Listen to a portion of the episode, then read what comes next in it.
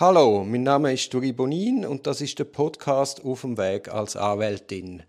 Heute hat für einmal der Gregi Münch meinen Podcast kapert und führt das Gespräch mit dem Dimitar Bobev. Der Grund liegt darin, weil heute die Weiterbildungsveranstaltung von der Uni St. Gallen und von Münch Singrechtsanwält Digitalisierung des Straf- und Strafprozessrechts stattfindet. Wie ihr hören werdet, ist das Gespräch vom Gregi und vom Dimi reichlich kompliziert und zumindest für mich als digitale Laie zu nerdig. Das heißt aber nicht, dass ich doch das eine oder andere mitgenommen habe und vor allem zahlreiche weitere Fragen habe, was natürlich bedingt, dass der Gregi bei nächster Gelegenheit nochmal einen Podcast zum Thema wird müssen machen Hoi Dima, was hast du für das Handy da auf dem Tisch?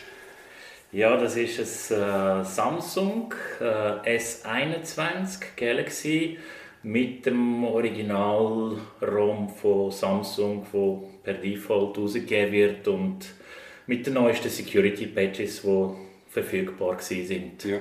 Also hast du jetzt bewusst das Android genommen aus Sicherheitsaspekt oder ist das einfach, weil es dir in der Anwendung gefällt? Ähm, ein Sicherheitsaspekt, obwohl das ein äh, Thema ist, das für mich sehr, sehr wichtig ist, hat jetzt bei der Auswahl von einem Android-Handy nicht wirklich eine Rolle gespielt.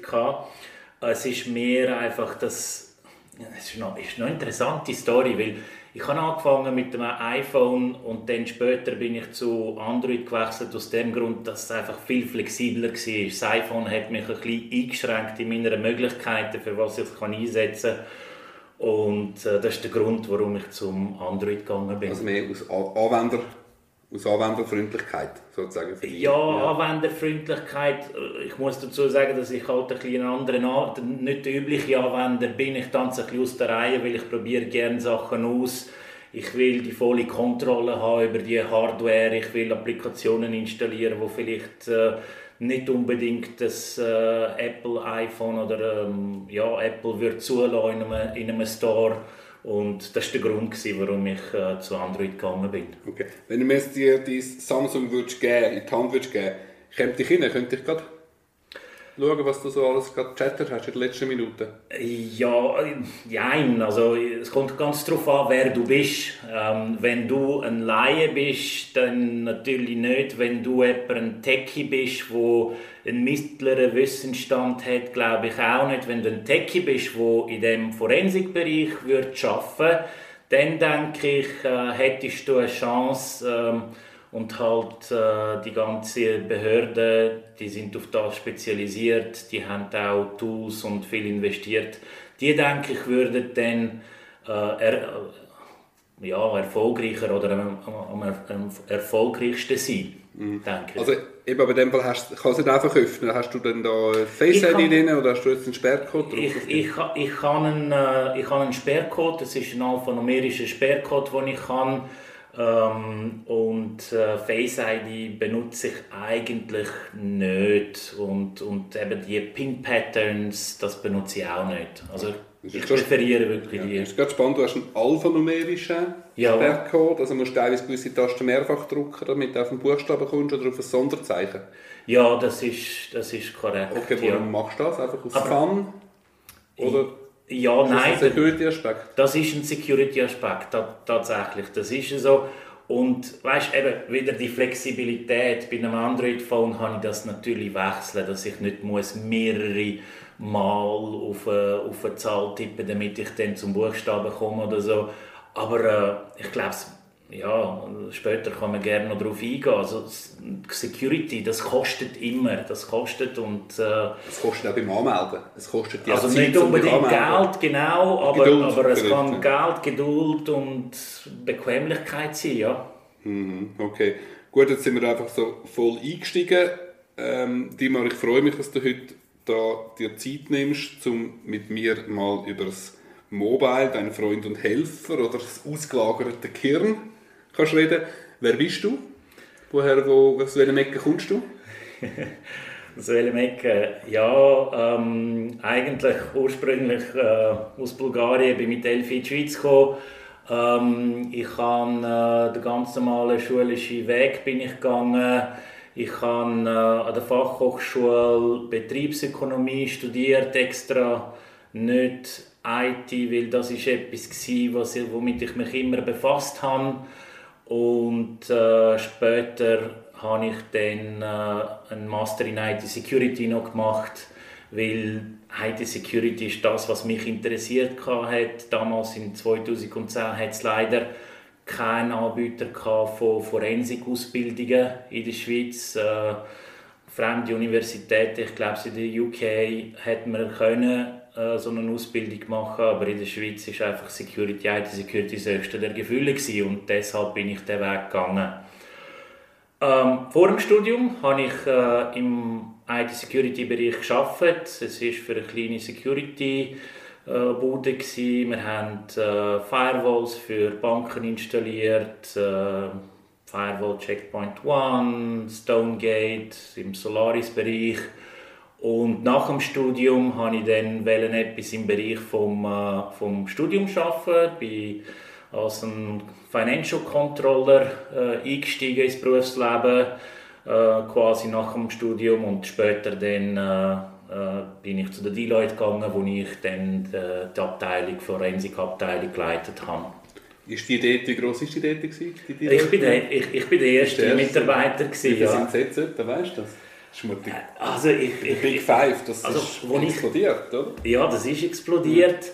Ähm, ich bin 2018 gegangen, damit ich meine eigene äh, Firma kann aufbauen kann. Ähm, dort waren wir etwa 40 Leute gewesen, äh, und mittlerweile würde ich die Abteilung auf etwa ja, wahrscheinlich zwischen 60 und 80 Leute schätzen, aber ich muss dazu sagen, es sind halt nicht alles nur digitale Experten, es sind auch Forensic Accountants mit dabei, die dann den Tatbestand oder einfach das Sachverständnis haben für die finanziellen und buchhalterischen Vorgänge, die stattfinden in der Privatwirtschaft. Mhm.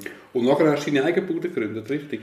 Ja, das ist richtig. Äh, die Firma Forexus ähm, äh, der Grund für den Namen ist einfach der Forensik Nexus, also deshalb haben wir sie Forensik, äh, Forexus genannt.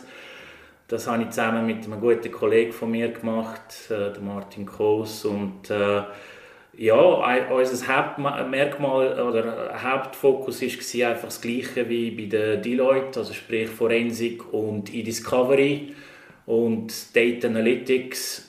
Das sind die drei Bereiche und ähm, ja, sind, haben die Bude vier, vier Jahre lang äh, geführt und zwar erfolgreich und dann später dann meiner jetzigen Firma verkauft äh, und das ist in 2008 äh, nein 2018 habe ich sie verkauft also 2014 habe ich sie gegründet mhm. und 2018 dann verkauft Gut. und jetzt, jetzt wo schaffst du jetzt genau äh, Firma Lighthouse äh, Lighthouse Global das ist eine internationale Firma, äh, ansässig in Seattle in den USA, hat einen Ableger in London.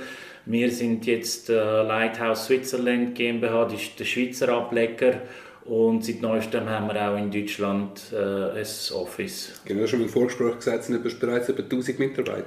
Genau, genau, mittlerweile 1000 Mitarbeiter. Vor äh, vier Jahren sind es 400 gewesen, also sind äh, extrem schnell gewachsen. Also es ist ein Bereich, wo nachgefragt wird.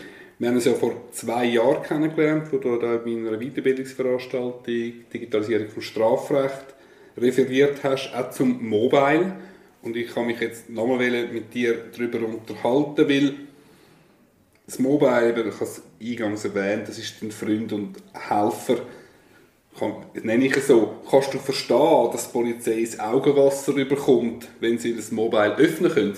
Von einer beschuldigten Person? Absolut, absolut. Das ist, also, es ist haarsträubend, was für Daten in dem Mobile Phone drin sind. Äh, um einiges mehr, als man glaubt, dass drin ist ähm, gespeichert äh, ist. Also, das ist ein, ein, Wunschbrunnen ja, es, ja es, ist, es, ist, es, es ist genial für einen Ermittler. Es ja, ist, ja. Weil die Häuf das ist natürlich auch bewusst, die Strafverteidigung, eigentlich die häufigste Fragestellung von Klientinnen und Klienten, aber auch wenn man mit anderen Strafverteidigerinnen und Strafverteidigern diskutiert, ist, kommt man ins Mobile?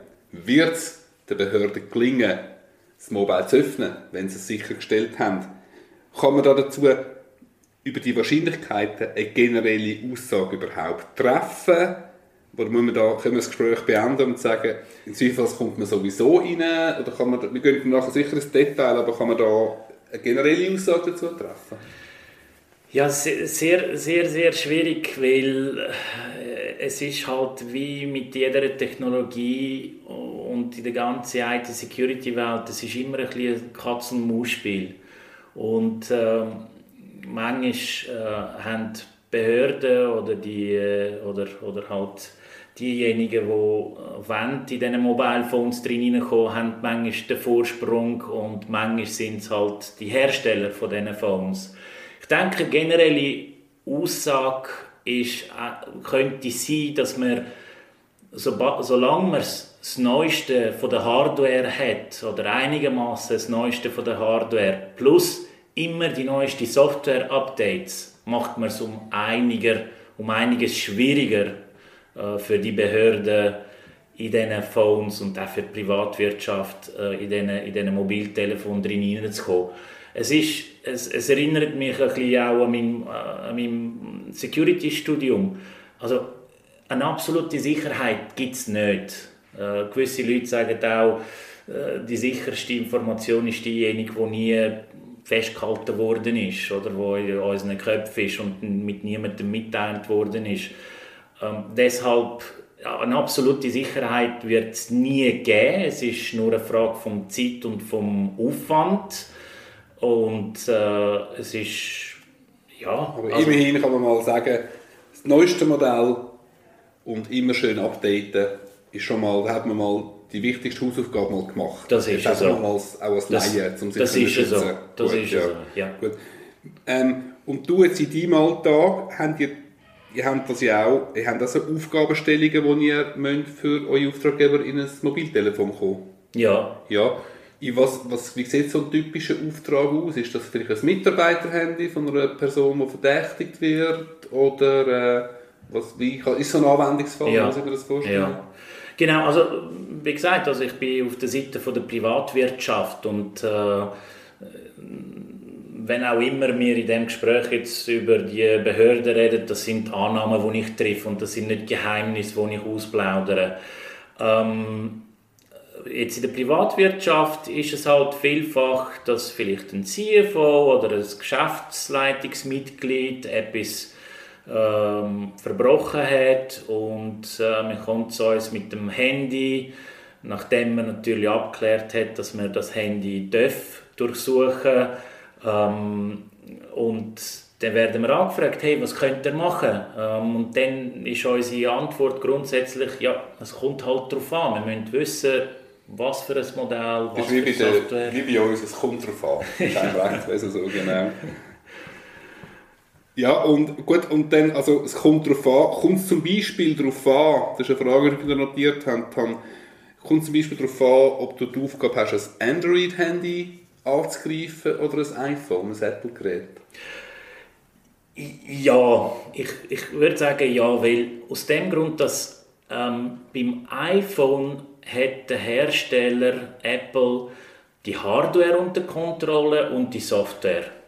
Und das ist natürlich ein super Zusammenspiel, weil ein Android-Handy im Gegensatz zum iPhone muss ziemlich universell sein und ähm, der Hardwarehersteller kann nicht unbedingt alles diktieren, weil die Softwarehersteller müssen immer noch damit da können mitspielen und beim, beim Apple ist das anders. Also deshalb ich finde ganze, das ganze Zusammenspiel zwischen Software und Hardware bei Apple sehr, sehr gut gelungen. Ähm, was aber nicht heißt, dass die Android-Phones ähm, jetzt per se schlechter sind. Also sie sind sicherlich äh, ja, nicht so einfach zu knacken, aber äh, die iPhones habe ich schon das Gefühl, dass sie, dass sie doch ein bisschen weit per Default besser geschützt sind. Ja. Beim Android muss man halt ein bisschen zusätzlichen Aufwand Klar. leisten, damit man so weit ist. Wenn natürlich 9 von 10 beschuldigten Personen haben Handys per Default geschützt und machen sich keine zusätzliche ja. Mühe, um eins zu schützen. Darum die Frage, kommt es dann darauf an, welches Modell du hast, wo ein Android drauf läuft? Gibt's da, kennst du Modelle, die einfacher sind? Gibt es Nokia oder das Google Phone oder so? Gibt es da Unterschied?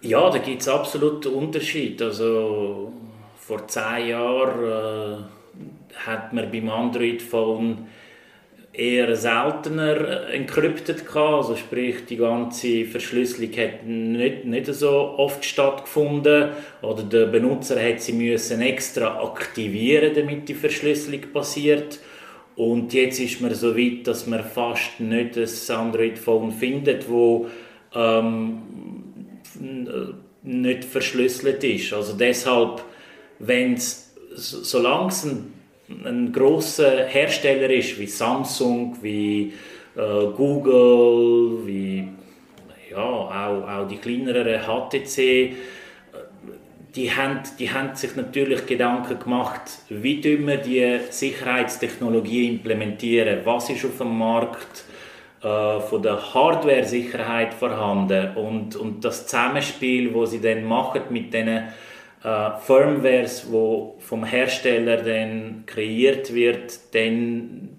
das, das ist natürlich schon sehr wichtig. Daher ja, es, bei den Android-Mobiltelefon kommt es ganz klar darauf an, von wem von, von welches Modell das, das ist. Gut, jetzt hast du etwas gesagt, was mich noch mal kurz interessiert. Das heißt, früher ist nicht zwingend auf jedem Android-Phone sind Daten verschlüsselt abgeleitet worden. Ja. Wenn ich es richtig verstanden habe, bei den Apple-Geräten ist das von Anfang an so gewesen, oder früher schon so gewesen? Bin jetzt nicht äh, ganz sicher, aber ich glaube, ich glaube es ja. Also es ist schon vom Anfang an verschlüsselt gewesen, genau. Was ist denn der Vorteil, also jetzt einfach auf Seite von der betroffenen Person oder der Nachteil auf Seite von der angreifenden Person, äh, der Aspekt, dass Daten verschlüsselt sind? Ähm, also kommt man weniger einfach an Daten an, jetzt mal dumm gefragt. Also wenn es nicht verschlüsselt ist, ja, ganz klar. Also, Wie kommst du denn an, an Daten konkret? Ob man das aufschrauben, das Handy? Also aufschrauben, aufschrauben ist natürlich äh, einer der letzten Schritte. Also beim Aufschrauben reden wir über eine Chip-Off-Methode. Da wird ein Speicherbaustein, äh, wo ziemlich standardisiert ist, vom äh, Hersteller von der Hardware eingekauft und der wird auf einer Platine draufgelötet und das ist dann quasi die Festplatte vom Mobiltelefon und das kann man mit der Chip-Off-Methode kann man den Chip abnehmen und mit einem standardisierten Ausle Auslesegerät kann man das auslesen. Und jetzt, wenn es verschlüsselt wäre, dann bringt uns das nichts. Ja, noch, ganz kurz zum Verständnis. Also, du hättest jetzt ein Telefon, wo du nicht reinkommst mit dem Sperrcode, weil der dermaßen crazy ist, geht das nicht. Könntest du dann auftun. Bei einem nicht verschlüsselten Handy könntest du hindurch an die Daten mit dieser Chip-Off-Methode. Genau. Okay, genau. das ist noch wichtig. Äh? Genau, das, okay. das, das ist so. Und wenn es sozusagen verschlüsselt ist, musst du eigentlich ins Gerät kommen, musst die Sperrung aufheben und wenn du die Sperrung aufhebst, tut sozusagen auch Daten entschlüsseln und kannst es entschlüsselt anschauen. Jetzt ich als Laie, um das richtig zu verstehen. Genau, also einfach also einfach erklärt ist es der PIN gibt dir den Zugang zum Tresor, wo sich auch ein Teil von der Hardware ist, auf dem Telefon befindet, auf dem Mobiltelefon befindet. Und von dem Tresor kann man dann einen äh, Entschlüsselungsschlüssel generieren und mit dem Entschlüsselungsschlüssel kann man dann den Inhalt vom, äh, von dem Speicherbaustein kann man den auslesen, kann man dechiffrieren. Hm, also eigentlich wenn du den PIN hast, wenn du den Sperrcode hast, hast du mit dem Schlüssel zum Tresor. Kann man so sagen. Oder genau. kann, man Daten, kann man klar Daten lesen?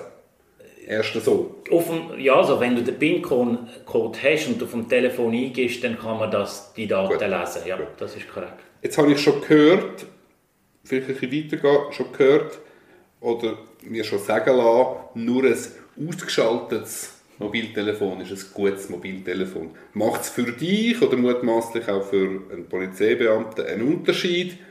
Ob du ein ausgeschaltetes oder ein eingeschaltetes Gerät hast zur Untersuchung. Ja, das ist, das ist der Fall. Also, man kann unterscheiden zwischen Before First Unlock, das heißt, wenn du dein Handy dann einschaltest und den PIN noch nicht eingegeben hast, dann ist es ein Stand von der Hardware äh, oder vom, vom, vom Betriebssystem, wo noch nicht so äh, wo, wo ziemlich abgesichert ist. Mm, wo noch nicht so ready ist for use. Genau, ja, okay. genau. Mhm. Wenn du das Handy entsperrst, dann werden Sachen im Arbeitsspeicher geladen, wo wichtig sind für den Betrieb vom Telefon. Und wenn dann wieder das Telefon lockst, dann hast du quasi den Modus, wo after uh, first unlock uh, ist. Das ist einfacher zu mir kommen. After first unlock. Das ist ja so, das ist ja so. Und, und, und, und für den Laien kann ich dir ein Beispiel bringen. Ihr könnt selber das ausprobieren. Wenn ihr das Telefon einschaltet und, und dann auf das Handy dann anläutet, dann kann es gut möglich sein, dass nur Telefonnummern aufpoppt, aufpoppt ohne dass es äh, der Benutzer, dass, dass, der Anrufer, obwohl er im, im Telefonbuch ist, ja, spannend, ja. es kann es noch nicht verbinden. Genau, es kann es noch nicht verbinden, okay. weil die Sicherheitsmechanismen, die sind extra da, dass, dass, dass wenn man das Telefon aufstartet, nachdem es abgeschaltet war, dass es noch nicht auf die hochsensitive Bereich Zugang hat. Mhm. Aber ich vorgreifen, man versucht ja teilweise so Sperren zu gehen, einen Sperrcode mit, so, mit Brute Forcen, das heißt ganz viele verschiedene Kombinat mögliche Kombinationen einzugeben, mhm. bis dann eine passt. Genau. Ist das gleich einfach oder schwierig before first unlock oder after first unlock? Oder ist das die gleiche Situation zum Brute Forcen? Weißt du, verstehst du, was ich meine? Ja, ich weiß, was du meinst. Ähm, es, ist, es ist die gleiche Situation. Für, für das hat es keinen Unterschied. Der Unterschied beim After First Unlock ist, dass man kann Daten, die im Speicher geladen sind, kann man schon mal ein rauslesen. Das, kann, das heisst, es könnte äh, ein E-Mail-Konto sein wo, und das Passwort da dazu oder der Konto, der Benutzername für die iCloud. Es sind halt, man kann schon vorab ziemlich schnell wichtige Informationen aus dem Handy herauslesen. Das ist eigentlich der Vorteil. Für das Brutforcen ist der Aufwand gleich. Okay, gut. Kommen wir mal zu dem Brute Äh, wie tut man Brute Forcen? Ich, vorher, ich sage noch mal ganz kurz, was Brute Forcen ist. Ich habe da vielleicht ein bisschen vorgegriffen. Ja, es ist quasi die rohe Gewalt oder Brute Force. Ähm, äh, es, es steht einfach dafür, dass man alle möglichen Kombinationen ausprobiert. Also sprich, wenn man weiß, es ist ein, äh, äh, ein einstelliger äh, numerischer Passwortcode, dann tut man halt von 0 bis 9 alle Zahlen mal ausprobieren. Wenn es vierstellig ist, dauert es halt entsprechend länger, aber äh, je nachdem, wie man das implementiert, kann man das ziemlich schnell durchgehen. Und das ist, und das ist ein bisschen der Knackpunkt. Und darum begreife ich jetzt auch, weil alphanumerischer Sperrcode hat natürlich viel, viel mehr Möglichkeiten. Ga ganz genau. Also du hast nicht nur neun, äh, zehn Nummern, die zur Verfügung stehen, sondern hast noch ein Alphabet dazu. Und Sonderzeichen. Und Sonderzeichen. Mhm. Und mit einer viel kürzeren Pass, mit viel kürzeren Passwort hast du viel mehr Kombinationen, wo du musst durchgehen musst, damit du alle möglichen Kombinationen ausprobiert hast. Gut. Und ein klassischer Angriff, sagen wir mal auf ein iPhone, ist der mit Brute Force oder gibt es auch andere Methoden, um mein Handy jetzt zu kommen? Es gibt auch andere Methoden. Nur der Punkt ist der, dass die anderen Methoden, die, die hinken hinten rein. Ähm, die sind halt ja, applizierbar auf, auf Handys, die vor vier Jahren rausgekommen sind. Und, und vielleicht ist, ist, ist der Hack auch irgendwie vor, vor auch zwei Jahren nach dem Handy rausgekommen. Aber es ist gleich noch, es dauert recht lang, bis sich, bis sich ein, ein Hack, ein Zero-Day-Hack, was auch was etwas ist, was noch, noch nicht publiziert worden ist, wo man noch nicht darüber so viel weiß, bis der rauskommt, das, das dauert äh, eine lange Zeit. Deshalb Brute Force wird quasi immer funktionieren. Das, das, das funktioniert in der, in der IT-Sicherheit, also bei Applikationen, bei, beim Passwortknacken funktioniert es überall. Es ist nur eine Frage, wie viel, wie schnell kann ich meine Kombinationen ausprobieren. Genau, weil, das habe ich jetzt gerade fragen, wenn ich ja, äh, das ist mit meinen Kindern auch schon passiert, wenn sie versucht haben, meinen Sperrcode herauszufinden, auf einmal ist 10 Minuten das Handy gesperrt. Mhm. Weil man nach gewissen Versuchen sperrt doch, zum Beispiel meine Mutter, andere ist Mutter gleich, aus Sicherheitsaspekt, sperrt es, bis man den nächsten Versuch kann machen Und da ist, glaube ich, jetzt, das, das ist, glaube die Lösung, die jetzt die Behörden haben, oder? Um ja. das umgehen. Ja, genau. Also, es ist, genau, wir, es, die, die Sicherheitschips, die haben äh, ähm, extra Schutz eingebaut, dass man nicht kann mehr als, sagen wir mal, Pass, fünf Passwörter äh, ausprobieren innerhalb von einer Minute oder so. Wie du gesagt hast, das iPhone wird gesperrt. Jetzt haben äh, findige Firmen, wie zum, Be zum Beispiel äh, Graykey, ähm, eine Methode herausgefunden, für wie man, wie man kann den Schutzmechanismus umgehen kann. Und sie können so nicht nur die fünf Passwörter in einer Minute ausprobieren, sondern sie können Hunderttausende und auch Millionen von Passwörtern ausprobieren innerhalb von einer Sekunde. Oh krass, innerhalb von einer Sekunde so viel versuchen. Genau, ja. genau. Und, und quasi im Best Case ist, und das wird jetzt ein bisschen technisch, aber man hat halt das Passwort, das kann zum Beispiel 1234 sein und das wird durch einen Algorithmus wird das übersetzt in einem also zum Beispiel ein MD5-Hash und der MD5-Hash wird abgeglichen mit dem, was zum Beispiel auf dem Handy abgespeichert ist. Und dort wird im Best-Case-Szenario wird die Geschwindigkeit quasi limitiert, wie schnell kann ich äh, Cleartext Passphrase, also quasi das 1, 2, 3, 4, übersetzen mit dem MD5-Hash und abgleichen. Das ist das Best-Case-Szenario. Und dann... Ist das Best-Case von Seite der Ermittler oder Best-Case-Seite Angegriffenen? Äh, von, der, von, der, von der Seite der Ermittler. Also gut, also genau. Worst Case. Ja, genau, das ist schon so. Also vielleicht haben jetzt zwei, drei, die zugelassen haben, das verstanden. Ich habe es nicht mehr verstanden, aber trotzdem sehr spannend. Also es braucht immer eine Sicherheitslücke, damit die Anbieter reinkommen. Es ist nicht bekannt, ob die mit diesen Anbietern zusammenarbeiten und ob die Backdoors denen zur Verfügung stellen. Ich, ich, glaube, es, ich, ich glaube es nicht. Im Gegenteil. Im Gegenteil. Und das ist der Grund, warum sich die, die ganze Branche ein bisschen undercover verhält. Der Punkt ist einfach, man kennt Celebrite sehr gut auf dem Markt und Apple kennt sie auch und es würde mich nicht erstaunen, wenn Apple so ein Kit hat und immer die neueste Software ausprobiert gegenüber dem Kit und schaut, hey, ähm, sind wir angreifbar oder nicht. Ja, ich glaube, der Signal hat gerade mal eins gefunden auf der Straße, oder? Ja, Signal ja, stimmt, auf der stimmt, Straße. Stimmt, ja, ja, genau. Ja, genau, hatten das mal angeschaut. Genau. genau. Also wie du am Anfang gesagt hast, es ist ein Katz- und Maus-Spiel. Ja. Hm? Könntest du jetzt vielleicht jetzt mal zum ersten Teil abschließen?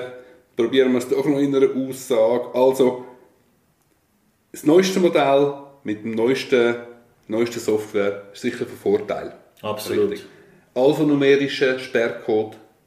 Ja. Nice to have. Gut, sollte man haben. Sollte man haben. Sollte man haben. Ja. Gut. Das, äh, Mobile, Mobiltelefon ausgeschaltet ist besser, als wenn es eingeschaltet ist. Genau, das ist absolut so. Ähm, oder äh, der sogenannte beim iPhone SOS-Mode. Man klickt fünfmal auf den Power-Button, mhm. dann ist man im SOS-Mode. Mhm. Dann tut man Face ID abstellen und auch sonstige biometrische Möglichkeiten, um sich authentisieren und man braucht halt den, den PIN. Okay. Man muss den PIN eingeben. Okay, Also, okay. das hilft auch. Das hilft auch für einen unmittelbar bevorstehenden Zugriff eigentlich. Zum Beispiel, genau. Und, jetzt überlegt, was ich noch sagen Und äh, ist jetzt gerade bekannt, also ich habe zum Beispiel mal gehört, schon zweimal gehört, dass bei dem iPhone X, das ist jetzt schon ein paar Jahre her, dass sie wahnsinnig Mühe haben, reinzukommen, aber beim 12, 13 eigentlich wieder weniger Problem. Ist das erklärbar? Wäre das erklärbar? Also etwas, dass es gewisse Modelle gibt, äh, dass es einfach, oder zum Beispiel sogar ein Billigmodell, das SE, glaube ich, oder so, was dann schwieriger war, reinzukommen als die anderen? Kannst du dir das vorstellen? Sind das mehr mir ist, mir Urban ist, Legends? hä? mir ist so etwas nicht bekannt. Okay, okay. Also, wenn du jetzt gesagt hättest, beim XR oder so, ab, ab, also alles, was ab dem Chip A11 beim Apple ähm, iPhone, dass es schwieriger ist, dann würde ich sagen, ja, das ist so. Das ist aus dem Gru- Grund, ähm, da hat es mal eine bekannte Sicherheitslücke gegeben, äh, Checkmate. Ähm, und die, hat, die, die wird auch bei Celebrite benutzt, dass man kann das Handy auslesen kann. Äh, das, ist, das ist tatsächlich dann einfacher und alles, was drüber ist, ist, ist schwieriger oder unmöglich für Celebrite. Und äh, das ist mir bekannt. Aber dass ein X oder ein SE schwieriger ist zum Auslesen, da, davon habe ich nichts gehört. Mhm. Vielleicht noch ganz abschließend, noch ganz kurz. Jetzt haben wir von Cellbrite, Great Key, das sind private Anbieter geredet. Ich meine, die Behörden greifen offenbar auf diese Anbieter zurück. Das ist so, ja. Haben die nicht eigene Ressourcen aufgebaut, um das selber zu entwickeln? Oder ist es einfach, in der Privatwirtschaft sind die einfach schneller oder haben die vielleicht auch weniger Grenzen, haben die mehr Graubereich? Zum allenfalls auch können so Zero-Day-Lücken einzukaufen im Dark Web oder so. Hast du das Gefühl, das könnte der Grund sein? Warum sind die voraus? Oder warum... ja. Ja. Weißt du, was ich meine? Ja, Also du meinst die Behörden oder ja warum, warum sind auch Behörden offenbar auf die, auf die Anbieter angewiesen? Ja. Oder? oder haben die mittlerweile ihre eigenen Ressourcen aufgebaut, die wir gar nicht wissen? Ähm, also gut, bei der Privatwirtschaft ist es ganz einfach. Es ist eine Frage vom, vom, vom Nachfrage, oder? Wenn, wenn es genug grosses, wenn, wenn genug Geld rum ist oder genug Business Cases vorhanden sind, dann wird das Ganze auch investiert. Grey Soft, Grey Key sagen, mm, wir vertreiben unsere Hardware und unsere Software nur an Behörden. Das ist aber das Geschäftsmodell. Das ist das Geschäftsmodell, Ja, genau. Zum exklusiv bleiben und auch zum... Genau. Ja, okay. Genau.